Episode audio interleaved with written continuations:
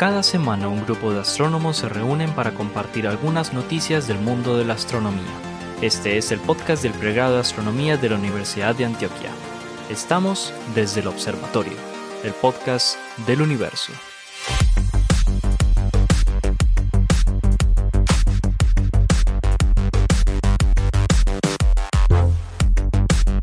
Todos, bienvenidos a otro episodio de Desde el Observatorio, el podcast del universo. Me acompañan aquí la profesora Adriana Araujo, el profesor Pablo Cuartas, el profesor Juan Carlos Muñoz, el profesor Germán Chaparro y quien les habla, el profesor Jorge Zuluaga, que le estaremos hablando hoy de lo último en Guarachas del mundo de la astronomía, la astrofísica, los viajes espaciales, la cosmología, todo fue pucha. Nosotros somos profesores, los, los, eh, los últimos que mencioné, de la Universidad de Antioquia, el pregrado de astronomía, y la profesora Adriana Araujo es profesora de eh, la Universidad Sergio Arboleda. ¿Cómo nos va pues muchachos? Hola. Muy bien, don Jorge. Adri, ¿cómo, estás? Bienvenida. Todo muy bien, afortunadamente. Muy bien. Súper Eso me alegra mucho. ¿Todos vacunados pues? Todos vacunados. Todos, claro que sí. En, este podcast no hay nadie, nadie Casi, casi, que esperando la tercera dosis. Claro, exactamente. Yo estoy rogando. Por cierto, esperando el refuercito. El día de ayer salió una noticia, ¿no? Que a partir que creo que el Ministerio de, de Ciencias ya aprobó, o el Ministerio de, de, Salud en este caso, de salud. Eh, aprobó que mm, para mayores de 70 años la tercera dosis ya va. ¿sí? Excelente. Para, personas viejitos como auto, yo. eh, para personas inmuno, inmuno- También, obviamente. Suprimidas. Sí, y para los negacionistas, primero va Valium, les, les aplican Valium y, a- y lo, lo llevan y los vacunan. ya, hay, ya hay francotiradores con, con, con estas pistolas Con la de- dosis puesta. Con la dos- por ahí en las esquinas para ponerlo a los, a los negacionistas. Bueno, muy bien. Muy bien. Comencemos a hablar de astronomía y hoy vamos a escuchar a qué nos trajo Juan Carlos Muñoz, hermano. A ver, cuente pues. O me traigo una noticia muy interesante, pues es una noticia ñoña. Bueno, realmente es, es redundante hablar de noticia ñoña en un programa ñoño, ¿no? ¿Cuál de estas noticias no es Es- ñoña, es- Juan? es- es redundante, pero, pero no, es una noticia bastante interesante porque está asociada con algo que, que salió precisamente hace, hace un par de semanas, eh, asociado con las propiedades magnéticas de los núcleos de formación estelar. ¿Qué es lo que pasa? Eh, eh, eh, eh, eh, en la astrofísica, otra, esta no es la primera vez que hablamos de los campos magnéticos en astrofísica, ¿cierto? Eh, en, la, en astrofísica, la, la presencia ubicua de los campos magnéticos eh, siempre ha estado ahí para todos, pero, pero, pero nadie los quiere tocar eh, por la gran dificultad que implica trabajar con ellos. Y para todos siempre ha sido, pues, claro que la participación de los campos magnéticos en un proceso tan importante como, por ejemplo, el de la formación estelar es, es fundamental. Eh, eh, y, y lo que se reporta, pues, en esta noticia y en el artículo que está asociado es, es extremadamente importante, pues, para ir un paso más adelante en el entendimiento, pues, de ese, de ese fenómeno.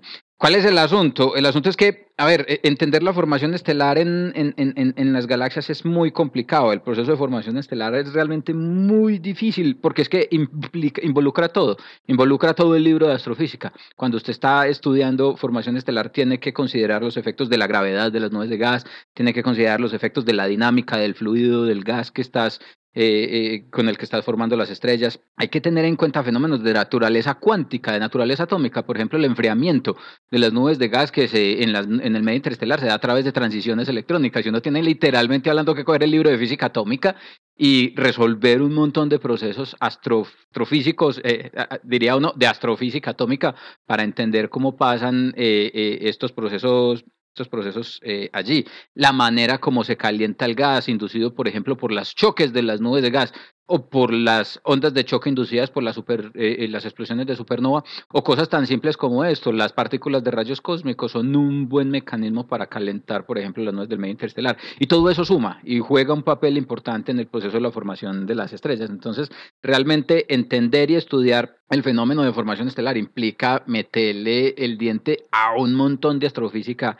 impresionante y para cerrar en la lista del, de- de cosas interesantes está ponerle la cerecita al helado y es que los campos magnéticos entonces juegan un papel extremadamente importante en este en este en este en este negocio. ¿Cuál es el asunto con los campos magnéticos? Los campos magnéticos son difíciles de lidiar desde el punto de vista teórico porque las ecuaciones que uno tendría que resolver eh, los campos magnéticos en una galaxia, por ejemplo, no son tan simples como las de un imán porque no son estacionarios, son dinámicos. Lo que uno tiene es un plasma, tiene que resolver entonces en lugar de las ecuaciones de la aerodinámica, las ecuaciones de la magnetoaerodinámica, esos campos en esas condiciones no son estacionarios, evolucionan solitos con el tiempo, como por ejemplo pasa en el caso del campo de la Tierra, eh, cuando menos piensa, ¡pum!, voltea su, su, su, polaridad de manera de manera natural y medirlos es muy complicado. En el caso particular pues de la galaxia y de galaxias externas medir el campo magnético es un asunto extremadamente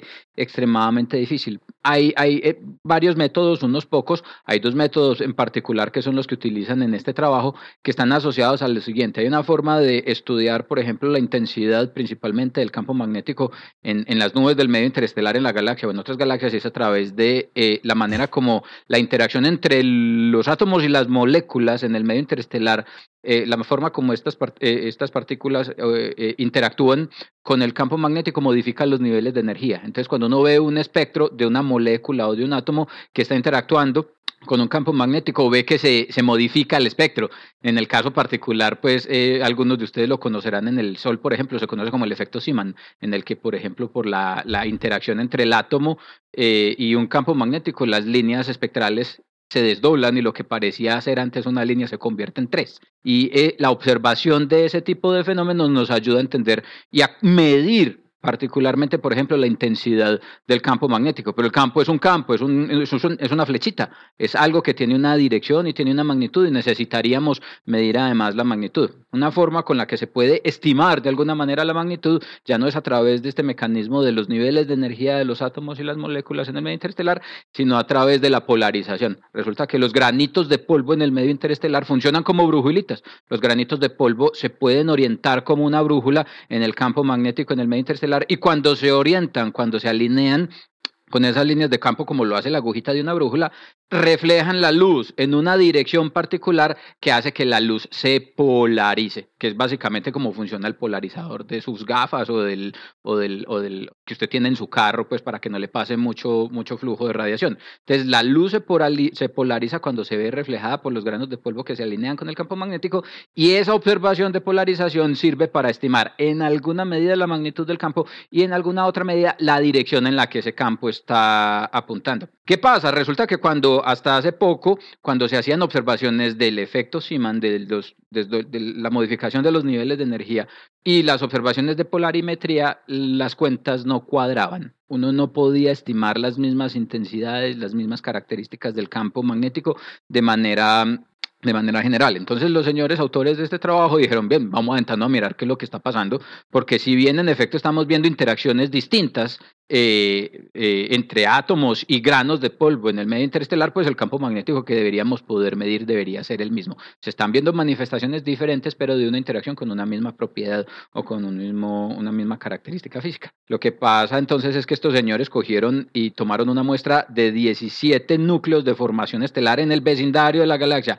No estamos observando más allá de un kiloparsec de, de, de, de de, distancia en el vecindario de nuestra propia vía de nuestra propia Vía Láctea y haciendo observaciones entonces allí de 17 núcleos de formación estelar observados a través del mecanismo de eh, modificación de los niveles de energía. Y otros 36 observados a través de polarización de la luz, se sentaron a mirar a ver si en efecto es que hay algo que pasa físicamente en la naturaleza de estos núcleos de formación estelar eh, que nos eh, que hace que las observaciones hasta ahora, simplemente no, no coincidan, lo que ha sido pues evidentemente una dificultad para todos poder entender cómo pasan las cosas en, en, en, la galaxia a la hora de mirar cómo participa el campo magnético de, su, de sus estrellas. Pues resulta que después de hacer un ejercicio muy juicioso con estas observaciones, las observaciones tienen que ser en nuestra propia galaxia y cerca del Sol precisamente para poder resolver espacialmente a estos núcleos que son realmente grumitos son moticas, moquitos chiquiticos espacialmente de gas en donde se están formando agrupaciones estelares eh, eh, eh, reciente, recientemente. Pues lo que observan después de hacer un análisis muy meticuloso de, sus observaciones y tener en cuenta de manera muy, muy detallada eh, diferentes aspectos pues en el análisis de ambos métodos de observación, que pues obviamente no es del resorte de discutir nosotros aquí en este, en este momentico, encuentran varias cosas. La primera es que encuentran gran congruencia después de revisar todas las nuevas observaciones entre los dos métodos. Empiezan a encontrar cuando se hacen observaciones de buena resolución, de objetos bien resueltos, caracterizados o eh, eh, que tienen más o menos las mismas características, que las medidas son congruentes, es decir, que esa cantaleta y esa discusión que ha habido de pronto en la comunidad acerca de que, de que se miden eh, campos magnéticos distintos a través de dos experimentos distintos, empieza a, cerrar, la, cerrar la brecha. Pero se miden a través de, de, las, de, las, de las observaciones otras cosas muy interesantes. La primera, por ejemplo, es que en todos los casi 50 cúmulos de formación estelar que se observan, los grumitos que se observan, se evidencia que el campo magnético no es capaz de, frenar el colapso de las nubes de gas. Es decir, que lo que pasa es que es muy complicado, el campo magnético es muy fregado. Cuando las líneas de campo son muy intensas, cuando la intensidad del campo magnético es muy intenso, puede eh, desestimular el colapso de las nubes de gas. Pero las misma, el mismo campo magnético, cuando es más débil, puede estimular el colapso de las líneas de gas. Es decir, el mismo campo magnético puede ser amigo y enemigo del proceso de formación estelar. Lo que se está evidenciando en estas observaciones es que al menos para las características de estos cúmulos densos, la presión magnética, la presión que ejerce el campo magnético no alcanza a ser suficiente para impedir que el colapso de las nubes de gas surta efecto y conduzca a la formación eficiente de estrellas en, en, la, en la galaxia. Ellos además encuentran, por ejemplo, que entre más denso sea el cumulito, más intenso es el campo magnético. Y en estas condiciones probablemente esa mayor intensidad podría favorecer o desfavorecer el colapso de las nubes de gas en diferentes regiones del, del, del mismo... Del Doctor Jekyll y Mr. Hyde. Campo magnético. exactamente, es, muy complicado. Entonces, realmente hay, están esas dos cosas muy importantes. La primera es que se empieza a zanjar esa discusión que hay sobre, bien, ¿cómo vamos a mirar el campo magnético? ¿Lo miramos con Siman? ¿Lo miramos con, con polarización, fenómenos como rotación de Faraday y, demás, para saber eh, qué entendemos del campo magnético en la galaxia. Y antes escogía el experimento, básicamente, porque dependiendo del experimento se sabía que se iba a obtener un resultado, vamos a decirlo así, distinto. Ahora lo que estamos viendo es que en efecto los dos mecanismos se garantizan, le van a ofrecer los mejores, los mismos resultados. El asunto es que hay que hacerlo bien, hay que garantizar que se cumplen condiciones de buena resolución espacial, de escoger bien escogidas las regiones de observación para en cada caso aplicar una técnica distinta. Y la segunda importante, resultado muy, muy importante de este trabajo es este que les digo, y es que parece ser entonces que en estas nubes densas, el campo magnético no juega un papel dominante, al menos importante a la hora de pensar en la supresión de la actividad de formación estelar por culpa de, del campo magnético que aparece. Pablito, dos días de preguntar algo. Juan, sí, yo una, porque dijiste que a un kiloparsec, entonces en realidad estamos viendo regiones o es a un megaparsec. Estamos viendo regiones en la galaxia. Son, son, campos magnéticos aquí en la galaxia. Un megaparsec sería estar viendo galaxias vecinas. Estamos viendo cumulitos. Recuerda que le estoy hablando de cumulitos, moquitos de formación estelar que están realmente en el vecindario del Sol, aquí a tres cuadras de, en el disco, en el disco de la Vía Láctea. Exactamente. No tenemos resolución espacial para ver ese tipo de estructuras en, en galaxias como la galaxia Andrómeda. No, porque uno, uno puede ver, digamos, no, en las nubes de Magallanes o aquí en los vecinos. Pero no se tiene la resolución se tiene la resolución para, verlo en, en, las longitudes de onda que se tiene que ver, porque es que es en radio. Para hacer estas observaciones se, se, usa. Esa era una. Y la otra es. Longitud de onda largas. Digamos que lo que están tratando de balancear es exactamente, es si tener campos magnéticos es una cuestión, digamos, positiva para la formación o negativa para la formación. exactamente, lo que estamos viendo es que es difícil saber. Es Claro, porque lo que vos decías, para, para que se formen estrellas vos necesitas cúmulos densos o regiones densas de gas. resulta que si aumentas la densidad, aumentas también la intensidad de los campos y entonces eso no favorece eh, la, la, creación pues y el, colapso. Eh, pues está bien interesante. es una pesadilla lidiar con los campos magnéticos, muchachos. Es, muy complicado porque particularmente además en la galaxia usted tiene campos magnéticos de pequeña escala y luego tiene campos magnéticos de gran escala. Entonces a pesqueña pequeñas escalas el campo magnético hace unas cosas, a grandes escalas en la galaxia el campo magnético hace otras cosas y como les digo es una entidad dinámica. El mismo campo magnético solito, solito evoluciona de una manera tan compleja que a veces apunta hacia arriba, después se voltea y apunta solito hacia abajo, las líneas se conectan, se reconectan, pasan un montón de cosas y, hace pues precisamente que, esta parte muy importante de toda la dinámica del medio interestelar y en una galaxia sea, sea muy complicada, pero, pero a la vez también muy emocionante. Excelente. mejor, de, mejor, mejor modelemos sin campos magnéticos. No, pues es El- más el- o menos, es más Ya, o es que menos ya lo, lo que, lo agotamos. que el resultado El está problema es que ya decir, agotamos el recurso, el problema es que ya agotamos el recurso, ya estamos en la situación en la que no le podemos sacar más el cuerpo al campo magnético. Sí, claro, es vital seguir- hay que- poner hay un curso de magnetodinámica en el, en el programa de pregrado. Ay, María, hombre, ya, ya es suficientemente complicado para que le metamos más cosas a esto. Pero bueno, muy bien, muy, muy bien, hombre, Juancho.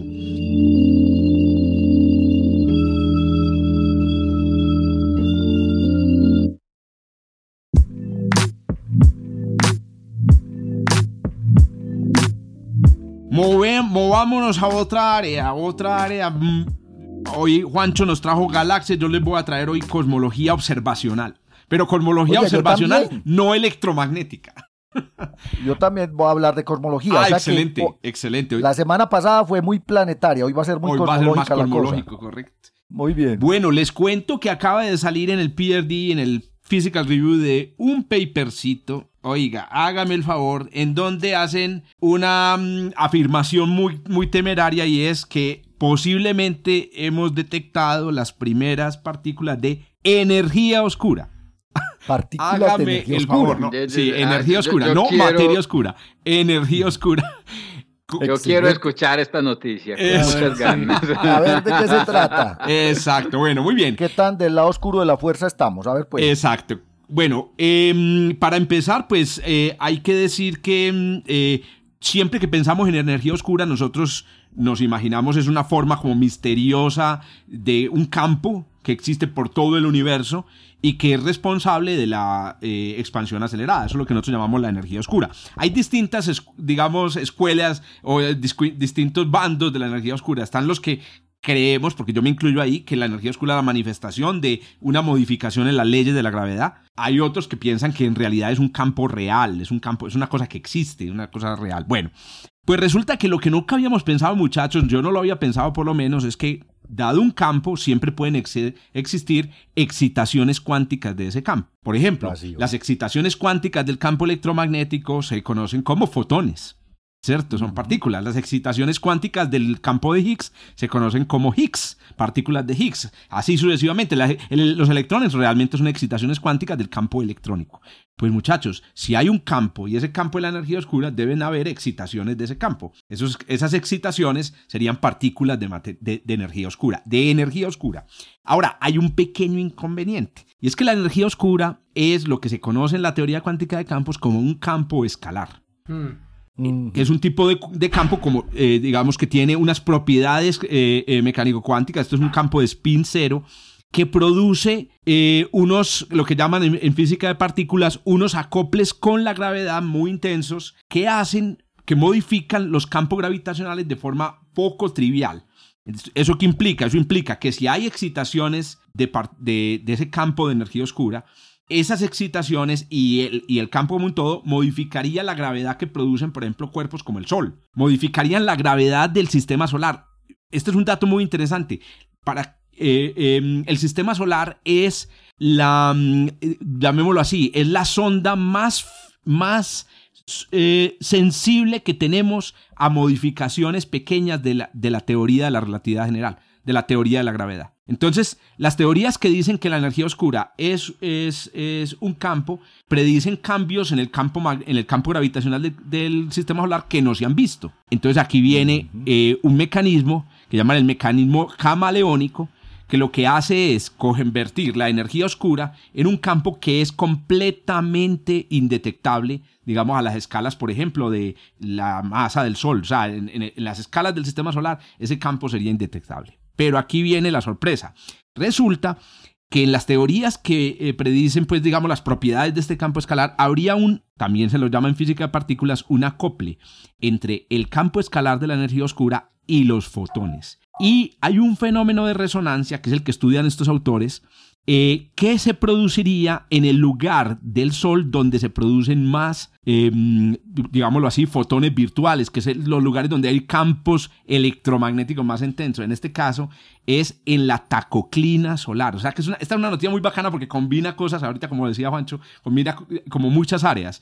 En la, la, tacoclina es la región entre, entre, entre la zona convección y radiación. de convección y radiación donde la velocidad del plasma ¿cierto? Crean una, unas condiciones para que se produzcan campos magnéticos muy intensos. Es más, se dice que allá nace el campo magnético, eh, el campo magnético solar. Entonces resulta que la energía oscura, oiga este mecanismo, muchachos, qué cosa tan hermosa, la energía oscura, ese campo escalar, resuena con los fotones eh, que se producen allá en, ese, en, esa, en esa tacoclina y crea excitaciones en el campo escalar de la energía oscura que se percibirían como partículas de energía oscura. Traducción, hágame el favor, el Sol y las estrellas como el Sol que tienen tacoclinas serían bombillos de energía oscura. De energía oscura. ¿Y cómo los vamos a detectar? Entonces vamos a detectarlo. Pues resulta que ya los detectamos. Desde hace un par de años, desde hace un par de años hay un experimento, em, bueno, hay varios experimentos que vienen corriendo desde hace décadas eh, de, de búsqueda de materia oscura, que son, eh, hay uno que eh, utiliza un tanque con xenón líquido eh, es, un, es un tanque de centelleo les digo, pues voy a chicanearle aquí, yo lo conocí. Conocí el primer, el primer experimento de xenón que está en el... Detector de, de, energía oscura. En un detector de materia oscura, porque ojo, el, tanque de xenón ah, se utiliza para detectar materia oscura. El objetivo de este tanque es, cuando llega una partícula de materia oscura, que a propósito no la hemos detectado, imagínate, vamos a detectar primero la energía oscura que la materia oscura, llega una partícula, resulta que eh, se ioniza, se ioniza el, el xenón, entonces se liberan electrones, con un campo eléctrico se capturan esos electrones y así se sabe que pasó por ahí una partícula de materia oscura. ¿Qué esperamos? Las partículas de materia oscura se espera que tengan mucha energía.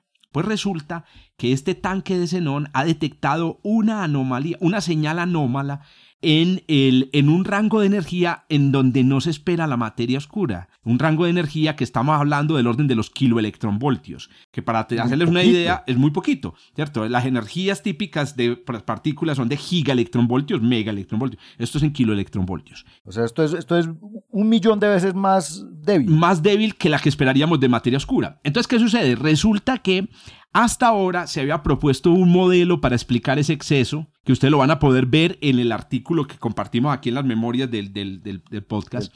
Se había propuesto un modelo utilizando otras partículas que llaman los acciones, que creo que aquí ya hemos hablado un par de veces de acciones. es, uno de los, candidatos de materia oscura. Exacto, exacto. Pues resulta que había una idea y era que esa señal en exceso era debida a las acciones. Bueno, las acciones es otra historia, hay que contar la historia, pero es otra historia.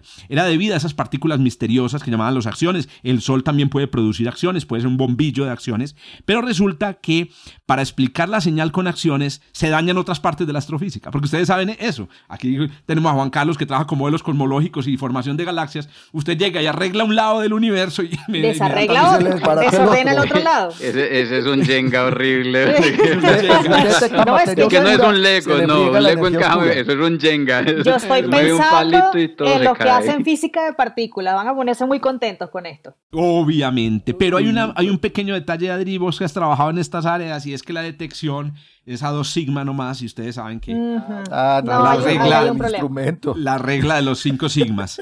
Entonces... es error del instrumento. Sí, exacto. Podría... No, no, no. Esto sí es importante. En realidad, la señal está bastante por encima del background como para decir que hay, existe. Lo que no sabemos es si es debida a este efecto. Entonces hay una, digamos, uno sí podría decir que em, hay un efecto raro en Xenon, en, en Xenon 1T pero no sabemos si es producido por este efecto. Ahora, ¿qué sucede? El modelo teórico que estos, que estos personajes, que esto es, esto es un grupo eh, por casualidad, de, no italianos. ah, no, yo pensé, porque la, la, persona que es una profesora se llama Amanda Wellman, de, de, que es justamente la que creó el modelo de Chameleon. El Chameleon es que... Eh, Excelente. Amanda Wellman, es la que una, era estudiante de doctorado en Columbia. Qué nota. Creó este modelo de Chameleon para, para poder esconder para poder esconder el, campo escalar y que no quedara problema en otras partes de la astrofísica. Oiga, pues, el caso finalmente, para, para redondear, es, es que mm, esta gente dice, hombre, como el modelo lo puede todo,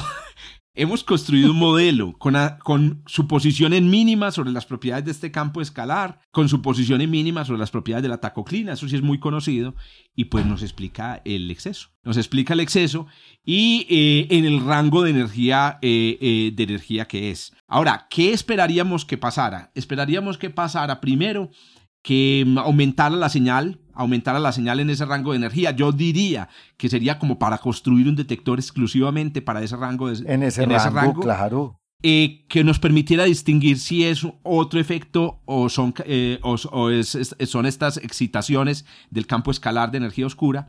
Em, y la otra cosa sería pues como que mucha más gente empezara a trabajar en esta, en esta idea. Yo les cuento, hoy, tuve mi clase de cosmología en el curso de relatividad y les dije, muchachos, a mí me da mucha pena. Yo hasta hoy enseñaba el curso de cosmología hablándoles solamente de la componente de materia y radiación y la parte de la energía oscura les decía, sí, esa es la energía oscura, la constante cosmológica. Me da mucha vergüenza, pero voy a incluir un pequeño capítulo sobre campos escalares. Porque resulta que esto, muchachos, hay que empezar a entenderlo, a entenderlo mejor.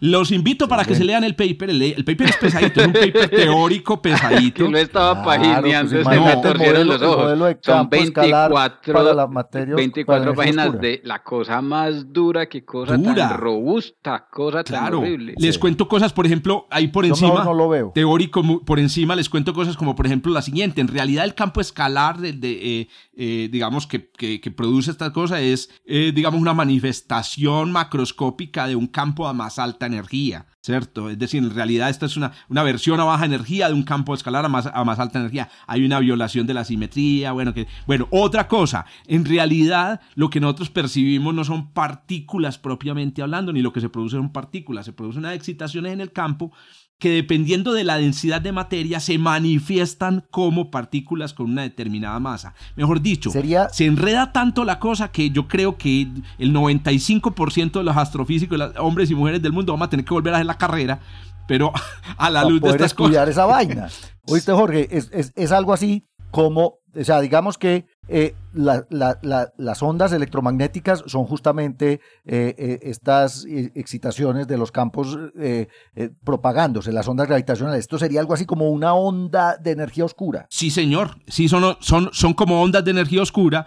que se propagan en el campo y que se perciben con una masa, o sea, una masa distinta de esa, una partícula masiva, efectivamente. Excelente. No, esto está muy loco. Esto está muy loco y es muy bonito. Aquí estaba viendo el artículo y estaba viendo la figura uno pues que muestra los datos y los modelos, pero me, me, quedo confundido porque a mí me parece que describe mejor los datos el, el, modelo con acciones que, que, el modelo con... Pero los acciones tienen una energía muchísimo mayor, Juan. El problema el es asunto es que le peguen a la curva, ¿no? Yo soy práctico, el que más bonito le pegue a la curva.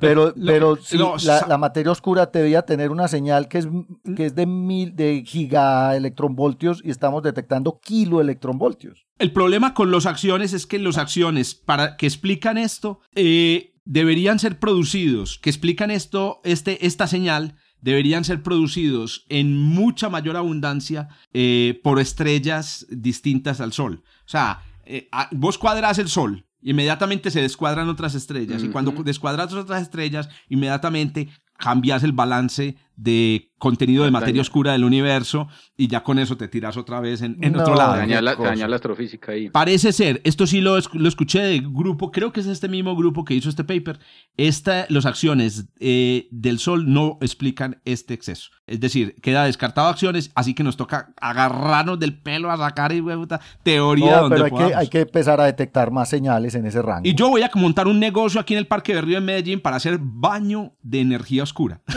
es decir, tapamos, claro. tapamos de la plata, con plumas. Cuando usted diga que eso viene desde la tacoclina del sol. y yo les digo, vea, vamos a hacer un baño de energía oscura que viene de la, de la tacoclina solar, de un campo escalar. Con todas esas palabras, inmediatamente la gente va a decir, por cada palabra rara, 10 mil pesos me va a decir. no, es que no, no engañen a la gente, hombre, no engañen a la gente, pero digamos que suena, suena como a eso. por ahí hay muchas personas que hablan locura y se las creen. Medicina energético oscura. por, por lo menos aquí somos serios, aquí somos serios, hablamos cosas, eh, eh, cosas eh, raras. Eso pareciera.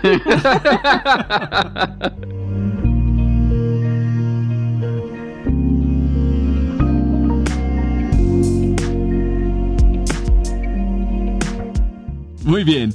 Don Paulín, hermano, hágale pues usted con su pues. Venga a ver que les traigo otra vez sobre la mesa la apuesta. ¿Cuánto vale la constante yo casi que, casi que te quito la noticia, Pablo. También me la leí. Ah, como yo hace 15 días. Señora, tiene cinco minuticos para hablar de las lentes gravitacionales. no, sí, porque ah, y estábamos hablando justamente de los anillos de Einstein en algún momento. Resulta que hay un programa un, un, un, proyecto observacional cosmológico que se llama Resolved Quiescent Magnified Galaxies, o Requiem. Están, están analizando lentes gravitacionales que obviamente magnifican la luz de galaxias muy lejanas. Beni, ¿cómo se traduce? Perdóname, Pablo, la palabra que pronunciaste que es el, yo lo voy a decir quiescente en Quiescente es como, como eh, quietecita. Pero cómo, ¿qué significa? pero cómo se, perdón, ¿qué significa? No, ¿cómo se traduciría a español quiescente? Uno dice quiescente, una cosa estable, una cosa como tú dices, que no cambia mucho. Quiescent es como, como uh, eh, quiet es callada. Coeciente es, es, una palabra, sí, como calmada. Bueno, y otra, y otra ¿cómo se pronuncia realmente? estos no son AGN. ¿Cómo se pronuncia realmente? En inglés. Quiescent. Se pronuncia quiescent. No, eh, quiescent. Sí. quiescent. Quiescent. Quiescent. Exacto. Bueno, muy bien. Qué pena, Pero el, no, está bien. La sigla es muy bacana porque les da Requiem. Pero no, pero no es Requiem for a Dream, no es la película. No, Requiem for a Dream. Ni es el Requiem de, de Mozart. Pon atención porque esto acaba de salir publicado en Nature Astronomy. Aquí, aquí hay que empezar a querer a Nature Astronomy, hermano. Porque es que esta, esta es una, una, una publicación de astrónomos de la pura Universidad envidia, Pura envidia de nosotros porque no tenemos ni un Nature Astronomy. No tenemos ni un Nature Astronomy, weón.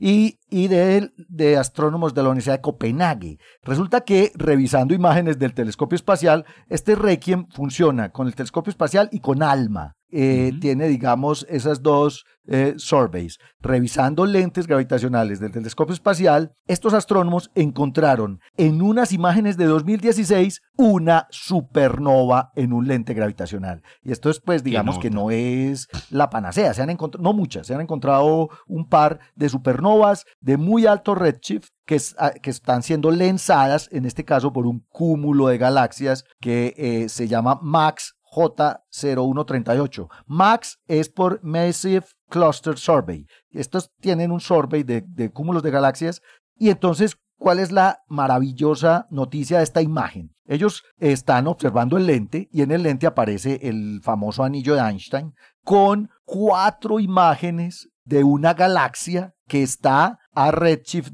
1.95. Yo calculé, eh, Juan, con este Z igual a 1.95 son unos 10.400 millones de años luz. Pero ya va, eso no es otra, otra cruz de Einstein. Distancia comóvil. Pero no es una cruz, este es, este es el anillito y la cuarta imagen del, del, de la galaxia es, está así como como si lo hubieran echado ahí un pincelazo sobre, sobre el lente gravitacional. Es espectacular. Pero ojo, pues entonces, la galaxia está a 10.400 millones de años luz y el clúster, el cúmulo de galaxias que está funcionando como lente, está a z igual a punto 34, que son más o menos unos 4.000 millones de años luz. Eh, entonces, hagámonos la imagen. Aquí está el cúmulo a unos 4.000 millones de años luz y a 6.400 millones de años luz más atrás hay una galaxia que está siendo lensada, amplificada. Pues resulta que estos astrónomos, eh, básicamente el astrónomo que trabaja en la Universidad de Copenhague, estaba revisando sus imágenes de clusters y sus imágenes de lentes y se encuentra la supernova en las imágenes de 2016 y ya no las encuentra las imágenes del mismo clúster y del mismo lente en 2019 del telescopio espacial.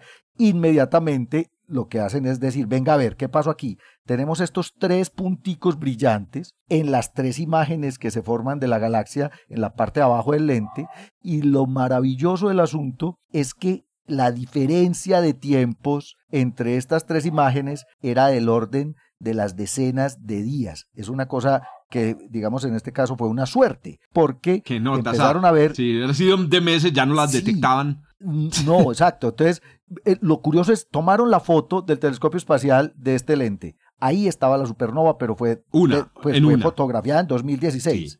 Exacto. Y en 2019 ya no estaba el puntico brillante, entonces listo, eso es una supernova. Ahora veamos, digamos, qué tipo de supernova es. Lo maravilloso es que cada una de estas tres imágenes, como te digo, las tres imágenes de abajo del lente, tienen una diferencia de tiempo de llegada de la luz de apenas de menos de 200 días entre ellas. Y entonces los punticos brillantes en cada una tenía un color diferente. Y justamente al hacer la curva de color y de flujo de estos tres punticos les dio efectivamente dentro del modelo de una supernova de tipo 1A. Entonces, tenemos varias cosas interesantes aquí. Al ser una supernova de tipo 1A, tenemos una candela estándar. ¿Sí o qué? Podemos determinar la distancia. Podemos determinar la distancia a la que está la supernova.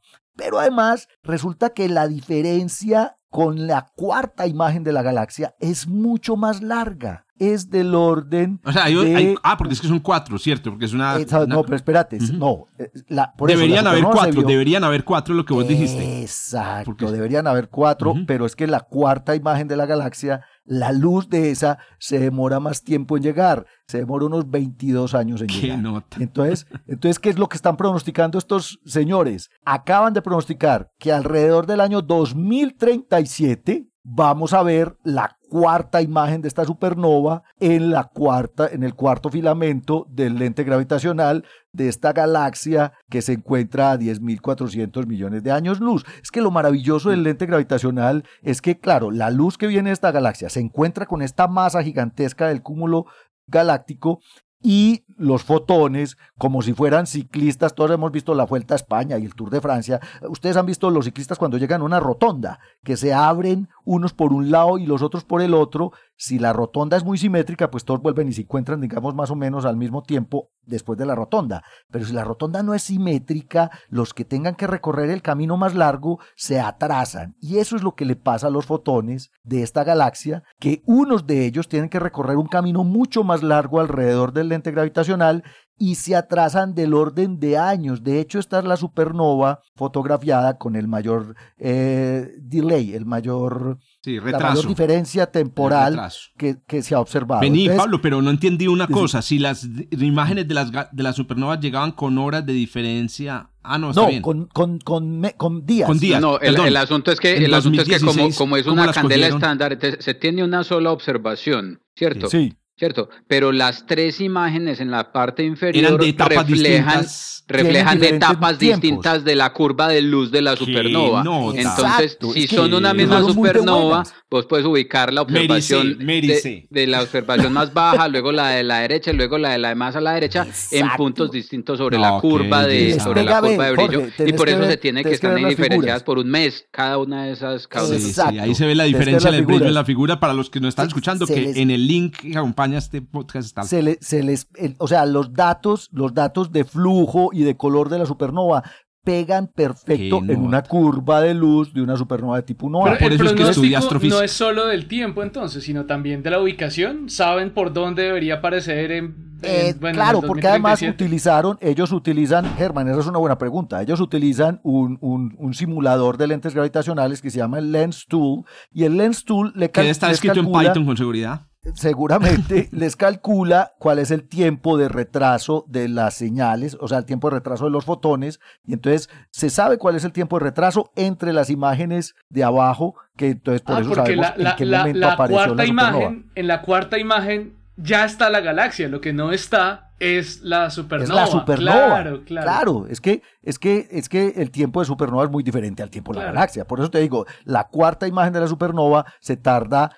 a ver, del 16 al 37, 21 años. Claro. 21 años de retraso entre la, entre, eh, para la luz. Este es el equivalente a fumar el tabaco galáctico. Estamos, estamos prediciendo, ahí está, quienes predicen en realidad el, futuro? Los astrónomos. Predecimos el futuro. Eh, claro que el rango de error es del orden de dos años. Hay que Van a estar observando esa galaxia cada ocho días. claro.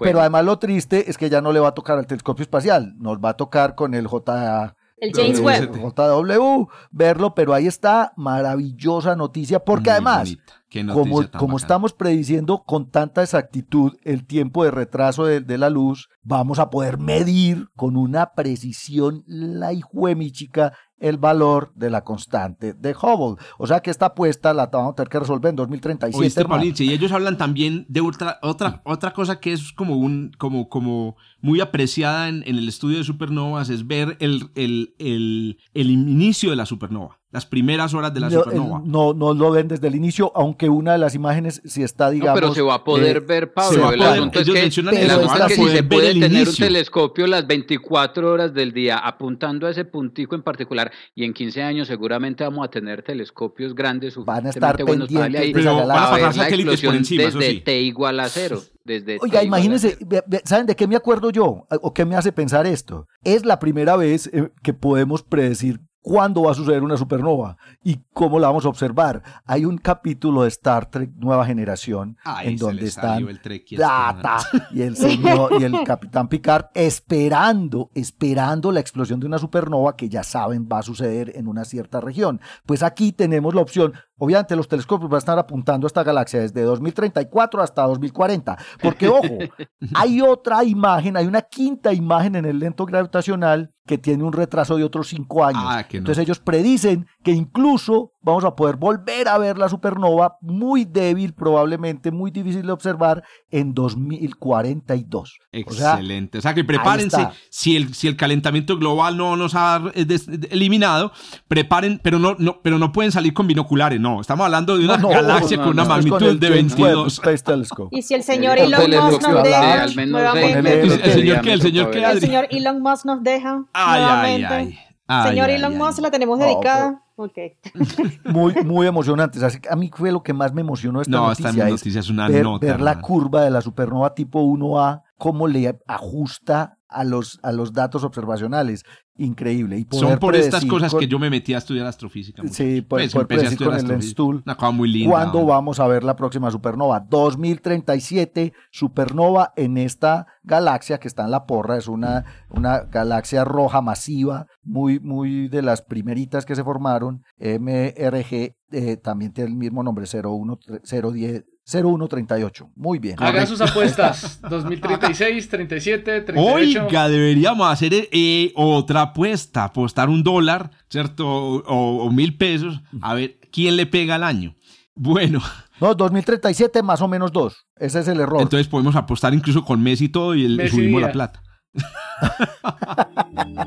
fue la, la primera fue en julio de 2016. Calcule. Muy bien.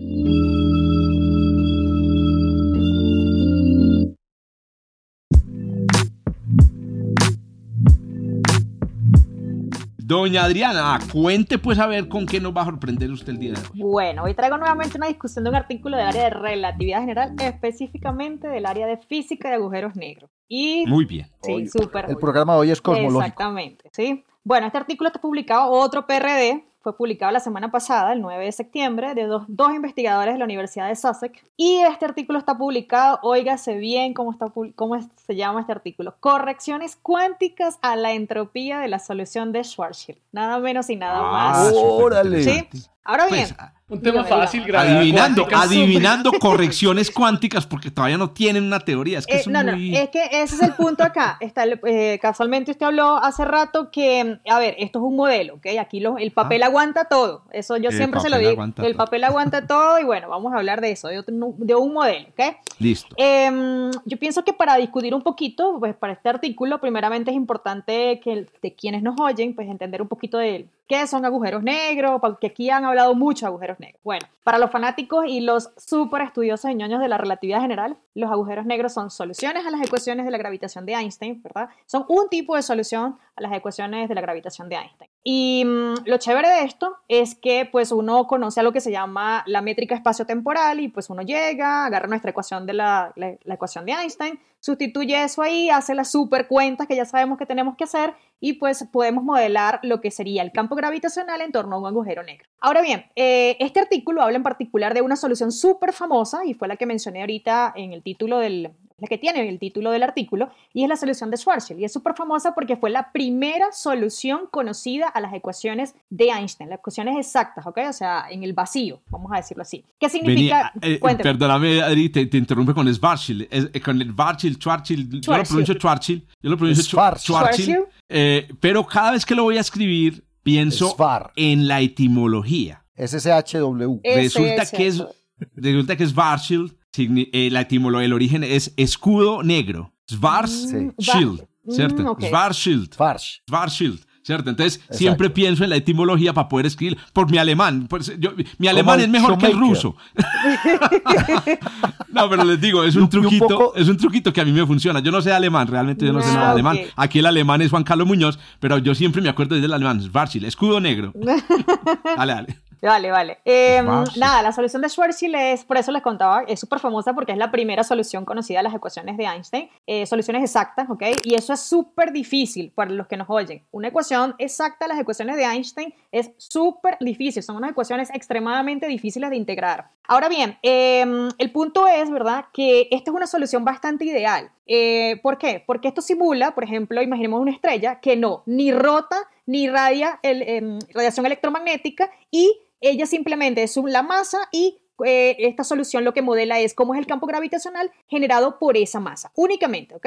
Nada. Entonces, el punto es que la mayoría de los cuerpos en nuestro universo pues rotan, es decir, dan vuelticas, ¿sí? Y emanan em, radiación electromagnética. Pues esta solución no es. Sin embargo, esta solución es bastante estudiada en la literatura. O sea, estamos hablando de que se enseña en los cursos básicos de relatividad general hasta un artículo como este que les estoy comentando. Por otro lado, también sabemos que los agujeros negros son unos sistemas perfectos, como llamo yo, unos laboratorios perfectos de termodinámica. ¿Qué quiere decir eso? Que podemos calcularles y se hace, es una parte que se estudia también, se llama termodinámica de agujeros negros, que quienes son los pioneros de eso son Hawking, Bardi y Carter, por ejemplo. Ahora bien, eso que también podemos hablar de, la, de que podemos hablar también de la parte de termodinámica, bueno, que podemos calcular energía, podemos calcularle la temperatura y podemos calcularle, y de eso tiene que ver el artículo, la entropía. El problema es que cuando hablamos de entropía en agujeros negros, ah, radica un problema grande y es el problema de la información más allá de lo que ocurre después del horizonte de los eventos. Y ahí es donde nos quedamos cortos con las teorías que tenemos, digamos, a la mano. ¿Por qué? Porque más allá del horizonte de los eventos empiezan a entrar lo que conocemos como implicaciones o correcciones cuánticas a la teoría de gravitación. Es decir, necesitamos otro modelo para poder describir si queremos ver qué ocurriría con el, por ejemplo, con partículas que entran más allá o que entran o que pasan el horizonte de los eventos. Estos, estos investigadores, ¿qué hicieron? Utilizaron algo que se llama teorías efectivas. Para las que nos están escuchando, las teorías efectivas son, miren, vamos a considerar, no tenemos una, una teoría que realmente nos ayude a describir este, los fenómenos que queremos observar. ¿Qué hacemos? Creamos una nueva teoría, pero que no contradiga de ninguna manera eso, las posibles causas de esos fenómenos que estamos observando. Es como decir una teoría alternativa. ¿Qué ocurre? Por ejemplo, la teoría de Newton es una teoría efectiva de la gravedad. Perfectamente. Sí. Porque es una teoría aproximada, predice, hace predicciones muy, muy, muy correctas, pero no es conceptualmente ni, ni fundamentalmente correcta. Y hay muchas teorías cuánticas de campos que son teorías efectivas, para, también para quienes nos están escuchando. Ahora, ¿este equipo qué hizo? Bueno, él agarró algo que se llama una, un método, ¿verdad? Como le digo, utilizó métodos de las de teorías efectivas y calculó la famosa vieja entropía de Wall. Wall es un súper famoso físico de la Universidad de Chicago, que el autor del super libro de relatividad general, General Relativity, que todos creo que hemos estudiado por ese libro, esa entropía de Wall está relacionado con lo que son las cantidades conservadas de un sistema físico. O sea, es súper conocida ese método para calcular la entropía asociada a un agujero negro. Cuando estos dos investigadores de la Universidad de Sussex calculan con este nuevo método esa entropía, óigase bien, encuentran correcciones a lo que es el término usual de la entropía asociada al horizonte de los eventos, que por cierto va a proporcionar al área de este horizonte, y estas, cuando, cuando ellos agarran esta entropía, esta nueva entropía que tiene términos a segundo orden en el escalar de curvatura de la teoría, ¿ok? Em, encuentran a nivel de la primera ley de termodinámica un término que va como la presión. Así que eso no se había encontrado, habíamos dicho, bueno, se sabía hasta los momentos que, o se había, digamos, mm, aceptado, sí, los, los, agujeros negros no son negros, ellos irradian, entonces tenemos la radiación de Hawking, pero hoy en día sabemos que no solamente existe la radiación de Hawking, sino que tenemos presión a, las inmediaciones del horizonte de los eventos. Ese término no había sido considerado en la literatura, no se habían digamos, estudiado desde esta perspectiva, porque oígase bien que desde el punto de vista cosmológico sí habíamos considerado presión, eso es importante decirlo, ¿no? O sea, la presión sí se había considerado en modelos de gravitación, pero desde el punto de vista cosmológico. Pero desde esta perspectiva, o visto desde este modelo, no había, no hay en la literatura, hasta este artículo, no habían considerado términos de presión. O sea, no habían aparecido en la teoría términos de presión. Así que este artículo es bastante interesante por eso. Y lo más importante que resalta el equipo es que, oigas, no viene de corrección, o sea, este término de presión aparece por justamente considerar teorías efectivas pero no viene de perturbaciones del espacio-tiempo, es decir, el espacio-tiempo no está siendo perturbado, ¿sí? Lo que se está considerando es lo que este término aparece por considerar, o sea, por tomar en cuenta este tipo de modelos eh, de teorías efectivas. Entonces, ¿y eso cómo, se, cómo se podría observar o, verificar, eh, Adri? ¿Cuál sería la, si una falsa, una falsación de eso? Presión? Mm, bueno, eh, como les digo, es un modelo bastante teórico. Eh, lo que dejan abierto ellos, ¿verdad? Posiblemente es que este modelo serviría para la detección de agujeros en la escala de Planck, ¿ok? Esto también, ah, ¿sí? Entonces, microagujeros microagujeros negros. exactamente. Entonces, em, nada, van a, van a seguir... Mm, que, son muy, que son muy calientes, por cierto. Eh, y que... Van a decir que este podcast de religión, o sea, ah, microagujeros negros de masa de... plan, partículas de energía oscura, ¿cierto, güey? Que no van a salir. Es el futuro, me religión, es el futuro. La verdad, de todo lo que han hablado de lo más esotérico ha sido lo de los campos magnéticos. ¿Oíste? Adri, Lamento estar de acuerdo. Ay, serio, es que esto es, esto es un podcast serio. serio.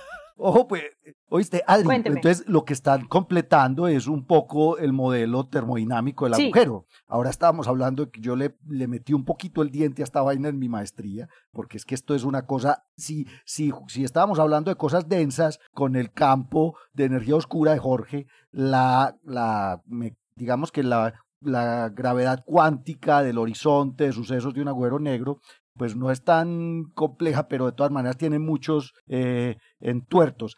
Están completando de alguna manera el modelo de, de Hawking y de Bekenstein de la termodinámica de agujeros, en donde efectivamente tú le puedes asociar una entropía y una temperatura. Y una temperatura, sí. Pero ya también una presión. Ahora una Ahora presión. Ya le metieron una presión. Pero ese es el punto, que eh, sabíamos de la termodinámica de agujeros negros, o sabíamos la temperatura, la energía, que es proporcional a la masa en el caso de la solución de Schwarzschild. Si, tenemos, si cambiamos la solución de mm, tipo agujero negro, por ejemplo, un Kerr, obviamente va a tener contribuciones ya que vienen de otros términos justamente del espacio temporal. Ese es el punto. Estas correcciones no vienen de la métrica, la métrica es la métrica de Schwarzschild.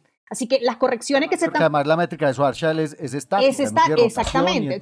Eh, es que el punto es, ese, ¿no? O sea, las correcciones que se están viendo para interpretar esto, y que, es que de paso, a, nivel de la, de, la, de la primera ley de termodinámica, o sea, en la cuenta, me tocó hacer la cuenta, o sea, reproducir un pedacito de la cuenta del artículo, para ver que en efecto sí, o sea, presión es igual a esto, o sea, me estaba dando un término de presión. Es que me tocó, me tocó hacer la cuenta, hizo el cálculo del artículo. No, así, así es uno. Sí, claro, Adri, Adri, cada vez que se monta un bus, ahí va haciendo una cuenta, claro. Adri, no jodas. El, cálculo, no jodas, el cálculo de servilleta Ay, de la no, presión de un agüero negro. No, no, no, me pero, que no, yo, lo que yo sí quiero, contando es que eso se puede hacer. Yo sí o sea, quiero decir un, una, una la ciencia reproducible. De, sí, sobre, claro. sobre esto de los microagujeros negros. Lo que pasa es que eh, los agujeros negros astrofísicos, los estelares, los intermedios, los supermasivos, están experimentando efectos físicos dramáticamente más energéticos, eh, que tienen unos roles mucho más importantes en cuanto a la detección. O sea, cuando nosotros eh, hacemos observaciones de agujeros negros astrofísicos, eh, eh, los,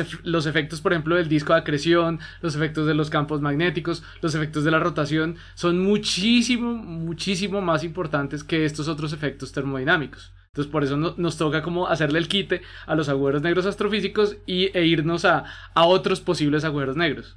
Y, o al contrario, sí, sí. Esto está, esto es Adri, al contrario, ¿cierto? Los chiquitos son los que tienen las correcciones grandes. Deberían, es, exactamente. Sí, porque, porque, los pequeños son los que deberían tener, tener las correcciones grandes. Y porque la termodinámica y la radiación de Hawking, este tipo de efectos, se ve más en estos chiquitines. es más fácil, digamos, de detectar Piénsenlo en, en, este sentido, la temperatura es, es, inversamente proporcional a la masa del agujero. Entre más grande es el agujero, más frío, es. Exactamente. Entonces, estos chiquitines tienen mayor temperatura, en principio producirían más radiación Hawking y efectivamente, pues me imagino que ahí es donde aparecen, empiezan a aparecer estos efectos de presión en el... En el, en el no, pero ya, ya les tengo el paper del, Hay que ver cómo esas cosas juegan, pueden jugar un papel en el universo temprano donde los negros chiquiticos son para mí, para mí es asombroso que para quienes están escuchando, ¿no? la, teoría, la solución de Schwarzschild tiene exactamente más o menos la misma edad de la, de la teoría relativa general de Einstein. Y mm, porque fueron exactamente la, casi que Einstein publica... 2010, en 1916. Exactamente. Em, y que todavía se sigue utilizando ese toy model, o sea, la solución de Schwarzschild, que se siga explorando y que sigan estando artículos como este, en este caso, em, alrededor de esta solución es sorprendente, ¿sí? O sea, sí, es que es un, es un, es un modelito. Ojo que, es la más trivial, ¿ok? O sea, es la que estábamos comentando al inicio del programa, que es la que nosotros hacemos de estudiante y la que ponemos nosotros los estudiantes a reproducir a mano. O sea, es, Correcto. sí, o sea, es una solución que permite hacer ese ejercicio. Pero Adri, vamos a escribir un paper. Vamos a escribir un paper entre el grupo aquí. El paper va a ser falsa, eh, falsabilidad de eh, los términos de presión predichos por eh, Pirulín y, Pirulón. Listo. O sea, ¿cómo podemos falsear esto observacionalmente? Porque a mí todavía se me antoja una, un modelo que no es falsable. ¿Cierto? Pero bueno, no, no, está bien, muy bien, excelente, doña Adri. Ya enseñaré la métrica de Schwarzschild de, con otra perspectiva, diciendo cuidado. Cuidado que hay presión, cuidado que hay presión. Cuidado que hay presión, cuidado que hay presión. Muy bien.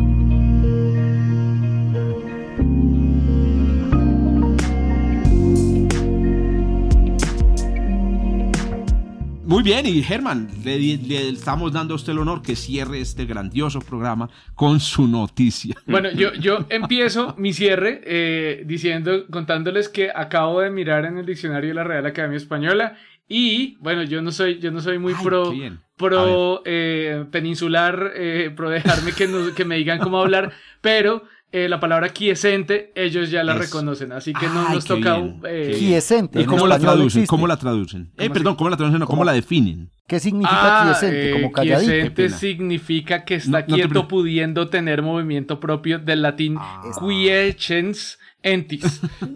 ah, muy bien, excelente. Muy, formal, muy, muy, muy, formal, muy formal Germán. Listo, esa era mi noticia. Muchas gracias. es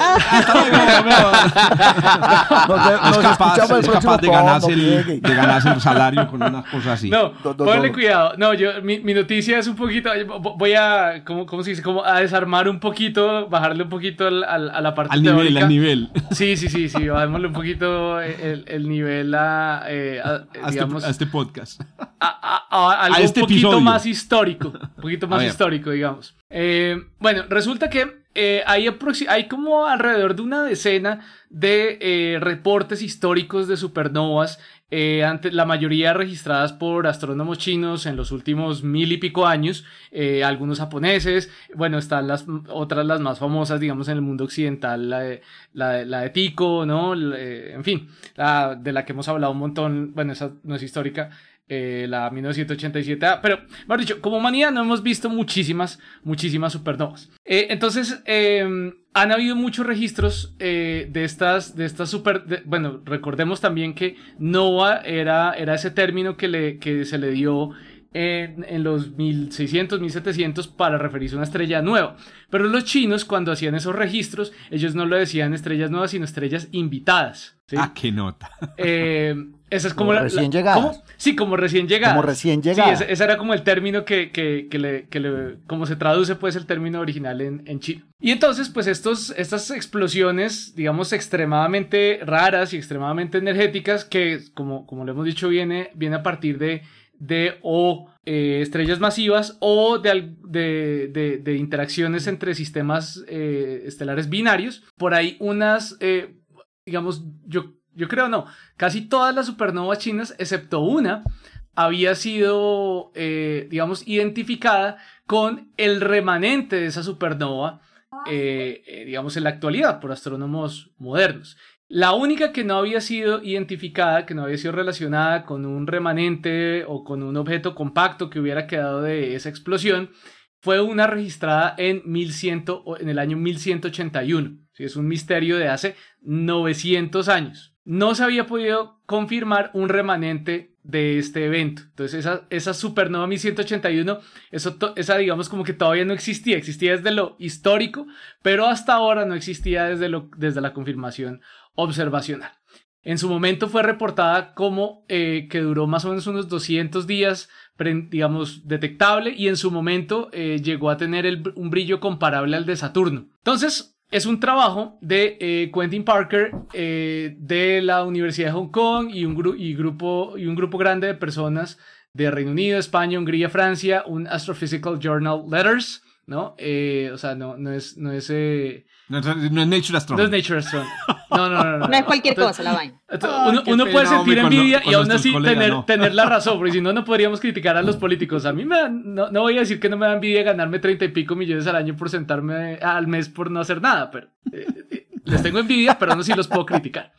Correcto. Entonces, eh, esto sigue un predescubrimiento, predescubrimiento en el 2017 de una estrella llamada la estrella de Parker, eh, pues que es este mismo personaje, que es la estrella tipo Wolf Rayet más conocida hasta ahora, con una temperatura de unos 200.000 Kelvin, 200.000 Kelvin.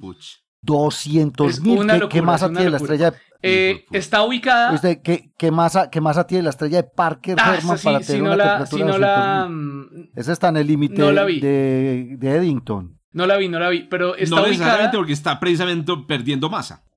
Pues, entonces posiblemente ya está por la mitad, ya puede ser 50 más solares, pues si, empezó, si empezó grande, pues pero bueno. No, no, creo que sea tan grande, no creo que sea tan grande y ya les voy a contar por qué. Eh, está ubicada a eh, 2300 parsecs, eh, ha sido detectada por Gaia también y eh, cerca a esa estrella, en, los alrededores, se encontró una nebulosa, una nebulosa que se llama PA30. Se encontró con datos históricos eh, bueno, no históricos, perdón, datos de archivo eh, de un proyecto de ciencia ciudadana llamada, llamado Deep Sky Hunters, eh, con datos de, de, un survey que se llama WISE en el 2016. Entonces, una persona, eh, no me acuerdo el apellido, Deina, no me acuerdo, pero lo encontró en uno de estos proyectos de ciencia ciudadana, que es como revise foticos y si usted ve en esta fotico algo raro, entonces dele un clic, tal. Entonces, encontraron esta nebulosa eh, alrededor de esta estrella, eh, que es una nube de gas expandiéndose, alejándose de esa estrella, con velocidades de alrededor de 1100 kilómetros por segundo. Entonces, echando para atrás el tiempo, entonces dicen, ah, esa explosión seguramente ocurrió la, la que generó eso, hace mil años aproximadamente. Entonces, con el tiempo, más o menos ajusta con los reportes chinos y japoneses de esa estrella Qué invitada. casualidad tan hijo de puta, Dentro de esa supernova de, mil, de 1180, pero igual yo me imagino que es con, por ejemplo, lo que sucedió con la del cangrejo que sabemos que fue la, la supernova pero, de 1054. Pero, pero teníamos reportes de la zona, exacto. El asunto este es la ubicación. este ah, sí. Sí, sí tenemos reportes de la zona. O sea, está ah, dentro del área, dentro de más o ah, menos 3 grados de donde ellos lo habían reportado. Entonces eso se le puede Pero espérate, pero, pero, pero lo que nos estás contando es que la vieron por casualidad porque están observando la estrella de Parker. Sí, sí, sí. O sea, estaban observando la estrella de Parker que estaba rara, encontraron la nebulosa. Y encontraron el y después fueron, después, no sé exactamente cómo habrá sido la historia, pero alguien les habrá dicho, oiga, está esa supernova que todavía no hemos identificado. Y dijeron, ah, esta, esta supernova se activó hace mil años y nadie había descubierto como esa, esa relación con el registro histórico. Entonces, em, lo, ah, bueno, entonces les decía, está, eh, no, sé, no sé qué tan, qué tan afilado tiene el, el conocimiento de las, de las constelaciones chinas. Está entre el reporte estaba entre la constelación de Huagai y de Chuanxe. Ah, claro. Cerca de corresponde a. Yo sé que los chinos tenían 33 constelaciones. Eh, mentira, cerca. mentiras no, ¿verdad? Es, entre Casiopea y Cefeo, más o menos. Ok. Entonces hay como una región de 3 grados en el cielo donde más o menos debería estar eh, esa supernova y muy cerca está entonces esta, este remanente ¿no? de, de, de, supernova. Lo otro interesante de esto es que, claro, eh, ¿Qué supernova deja una estrella Wolf Rayet de 200.000 Kelvin? ¿No? las, este, este, tipo de supernovas, pues no, no, no son las que estamos. Eh, a los que estamos, al tipo de supernovas que estamos acostumbrados. Por ejemplo, la supernova que mencionaba eh, Pablo en su noticia es una supernova tipo 1A, eh, de lo cual prácticamente no queda ni el pegado. Entonces, aquí, ¿qué tipo de supernova deja, dejaría una estrella así?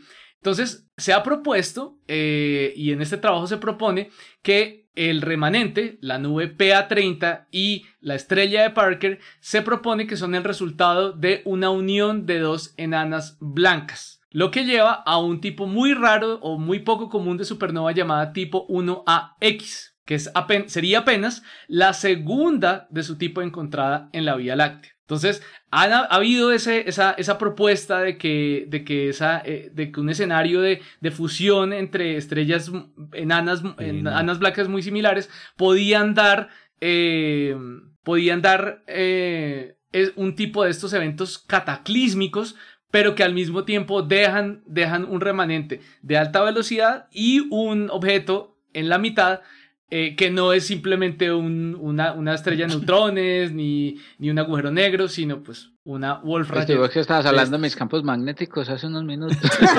Qué cosa más ah, loca. espérense, espérense Lo llaman el Double Degenerate Merger Scenario. Qué cosa más loca, hermano. o sea, o sea que la estrella de, hoy. Parker... Loco tuvo el podcast de hoy. Espérense.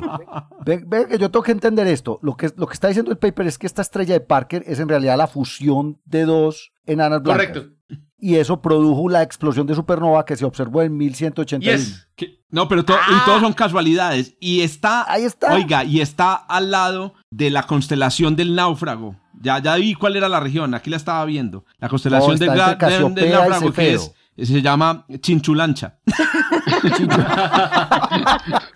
Ojo, bueno, no, no, no, se feo. no, además, no, porque no, se pronuncia bien el chino es Germán. ¿Cómo se llama la constelación en chino, Germán? Chinchulancha. No, o sea, sí, sí, leí los nombres que son, pero yo no los sé pronunciar. Oiga, no, pero, no, pero venga, que son, todos son casualidades, porque es que la, la, la, la supernova ocurrió, ah, mentiras que no, porque son estrellas masivas, se forman en grupo. Ocurre cerca a una Wolf-Rayet que descubrimos después. Eh, tiene, es exactamente la que descubrieron los chinos y resulta ser una, una, una supernova de un tipo raro. Y tiene, lo que pasa es que tiene un rema, o sea, realmente lo, lo, que, lo que da la pista es que es, un, es una nube de gas expandiéndose muy rápidamente, o sea, tal cual como un remanente de supernova, pero que en el centro lo que hay es una Wolf Rayet calientísima. Entonces, que ah, el, tipo, el, el, tipo de super, sí, el tipo de evento que podría generar ah. la nube y la estrella al mismo tiempo no es una supernova común y corriente, no es una 1A, no es una 2, es una de, esas 1X, 1A. Y no hay lugar, y no hay lugar a lo que, a que haya sido una colisión entre una estrella normal y otro tipo de estrella lo que dio lo que dio lugar a la eyección de masa, pues decir, la, nube es simétrica, como para decir que, que Creo que es, muy raro. Según tengo entendido, el tipo de estrellas que quedan después de ese tipo de escenario, hay, hay un escenario, hay una estrella de esas eh, que tiene el nombre de, este man, el de, el, eh, de Kip Thorne, como, se llaman como objetos Thorne-Slickow, algo así, que es cuando algo así pasa, que se, se, se, mete una enana blanca dentro del núcleo de una estrella más, de una estrella más, no, eh, ciencia ficción. la película de ciencia ficción menos menos menos viejita. Y entonces queda un objeto absurdo. un, objeto absurdo adentro. Oiga y no este es demasiado este está demasiado caliente. Es decir acuérdense acuérdense que cuando las estrellas comienzan a perder masa uno les comienza a ver el relleno y el relleno es lo que es súper caliente no y se comienzan a ver cada vez más azules más azules entonces esta estrella es tan azul que, que seguramente no tenía, ya no le sobraba nada de material. O sea, el material que, que había eh, el material que tenía que no era lo que quedó, ya lo había sacado hace rato. Ambas estrellas. Muy, muy especial. Mis disculpas a, los, a los oyentes, este podcast está muy loco hoy. no, mentira, mentira, mentira, mentira, está maravilloso. ¿sabes qué? Hoy todos metimos hongo. Decías, el, el, el, remanente sí es simétrico. El remanente sí es simétrico. Bueno, no, yo estoy aquí viendo, hace rato estoy viendo las imágenes, pues, pero yo Qué noticia tan loca. La, la, la, estrella de Parker. No, súper, súper chévere. Estuvo, me, muy encantó. Interesante, muy me encantó el podcast de hoy porque sí, deja muchas preguntas, deja muchas. Estas son las cosas bacanas, precisamente las cosas raras es donde están las ideas nuevas. Entonces, pues realmente ahí es. Los papers de Jorge. A ver, ah, no, el paper que les iba a proponer. Dos, ya les iba a proponer este, este modelo. Miren, una estrella evolucionada y una enana blanca que pasa no por el centro, sino por la atmósfera. O sea, ¿qué sucede cuando una nana blanca atraviesa la atmósfera a gran velocidad? ¿Cómo se ve eso? ¿Qué tipo de fenómeno? No, no, no. Qué belleza, hermano. Entonces, vea, pues, presión en la, en la, parte exterior de un agujero negro, partículas de energía oscura, eh, supernovas predichas con la lectura del cigarrillo. ¿Qué más no tenía? Y campo magnético, la parte No, no, no, no. Los campo campos, los, mis campos magnéticos fueron la cosa más sencillita de este podcast. Qué pena, pues. con ese es con el que vamos a poner el puesto en, en el Parque Berrío de alguna manera nos tenemos que financiar. de alguna manera, porque es que aquí, pues, si no nos están pagando, mientras que no. Le saludamos aquí a las universidades que sostienen a esta manada de vagos. Bueno, eh, a todos nuestros oyentes, muchas gracias por quedarse hasta, hasta ahora. Muchachos, muchachona, nos vemos el próximo episodio. Nos vemos, no, nos, escuchamos. Nos escuchamos. Chao. Hasta luego. chao. chao. Gracias por escuchar desde el observatorio. Estamos en Spotify, Apple Podcast, Google Podcast y muchas más plataformas. Realizado por Jorge Zuluaga, Esteban Silva, Pablo Cuartas, Juan Carlos Muñoz y Germán Chaparro, profesores de astronomía del Instituto de Física de la Universidad de Antioquia. Con la producción y edición de quien les habla, yo soy Giraldo, pregrado de astronomía de la Universidad de Antioquia.